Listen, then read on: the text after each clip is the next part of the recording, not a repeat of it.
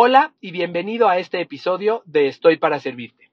En él responderemos a la pregunta, ¿cómo carambas genero contenido que le llame la atención a mis clientes a través de las redes sociales? Espero que este episodio te aporte valor y te ayude a lograr tu objetivo de transmitir tu mensaje y de hacerle llegar tus productos o servicios a las personas que los necesitan. Que lo disfrutes. La pregunta es, ¿Cómo puedo alcanzar mi propósito y lograr mis metas? A través de servir a otras personas, dejando una huella positiva en el mundo y al mismo tiempo alcanzando mi propia realización. Esa es la pregunta y aquí encontrarás la respuesta. Mi nombre es Carlos Agami y tengo más de una década entregado y obsesionado por estudiar cuáles son las mejores formas de servir al prójimo y de servirse a uno mismo para alcanzar la realización total. Esto es Estoy para Servirte. Hola y bienvenido a este episodio de Estoy para Servirte. Hoy vamos a responder a una pregunta que seguramente te has hecho si es que trabajas de alguna manera sirviendo a otras personas, buscando venderles o buscando transmitirles un mensaje. ¿Cómo carambas genero contenido para las redes sociales? Esta es una pregunta que muchos se hacen porque sabemos que para muchas personas ha sido muy efectivo. Para muchas personas, la capacidad de generar contenido en redes sociales les ha permitido formar parte de la vida de sus clientes, incluso cuando sus clientes no están pensando en comprar su producto o servicio ni alguno similar. Y de esta manera, al formar parte de sus vidas, cuando sus clientes tienen una necesidad, se convierten en la persona, la marca o la empresa con la cual van a hacer negocio sin dudarlo. Muy bien, la pregunta es, ¿y cómo carambas le hago para generar ese contenido? No vamos a hablar acerca de si debes de hacer reels, si debes de hacer videos tradicionales, qué plataforma debes de utilizar. Esas cosas las puedes contestar con una simple búsqueda de Google. De eso no es de lo que vamos a hablar. Vamos a hablar acerca de cómo generar lo importante que es el contenido, los temas de los que vas a hablar, cómo generar aquellas, aquellos tipos de mensajes que a tu cliente verdaderamente le llamen la atención. La respuesta es muy simple.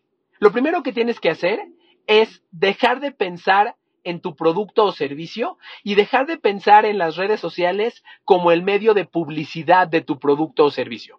Piensa exclusivamente en cuál es el objetivo final que tu cliente quiere lograr a través de tu producto o servicio. Pongamos un ejemplo. Imaginemos eh, un ejemplo sencillo, alguien que vende productos de salud, alimentos saludables. La persona que le compra no está comprando alimentos saludables porque le guste comer comida procesada eh, cara que no tenga calorías, por poner un ejemplo. No, aquella persona que compra productos de salud es porque está buscando un objetivo más allá. Compra productos de salud porque quiere eh, reducir sus enfermedades, compra productos de salud porque quiere mejorar su figura, porque quiere sentirse más seguro de sí mismo. Identifica cuál es el objetivo que la persona está buscando al final de cuentas. Y ese es el paso número uno.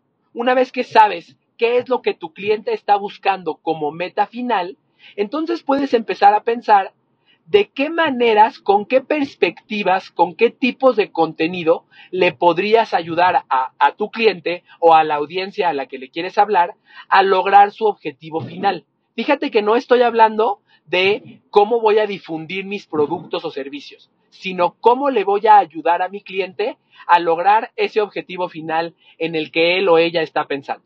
Sigamos con el ejemplo de la persona que trabaja en, productos de salud. El, resultado final que su cliente puede buscar es tener un bienestar físico del cual se sienta orgulloso, que lo llene de energía y que lo haga sentirse seguro de sí mismo. Perfecto. Él está buscando autoestima, él está buscando energía y él está buscando mejorar su figura. Si regresas y volteas hacia atrás, ahora vas a pensar, perfecto, ¿qué tipo de información podría necesitar mi cliente que le ayudaría a alcanzar esa meta? No solamente es la información de mi producto o servicio, Aquí podemos hablar quizás de qué rutinas de ejercicio puedes realizar, qué meditaciones puedes hacer por la mañana que te ayudarían a mejorar tu autoestima, a mejorar eh, tu nivel de energía, eh, de qué manera podrías reconocerte y verte mejor para sentirte mejor. Fíjate cómo estoy hablando de temas que no tienen que ver con el producto que ofreces, pero que sí tienen que ver con el resultado que el cliente está buscando.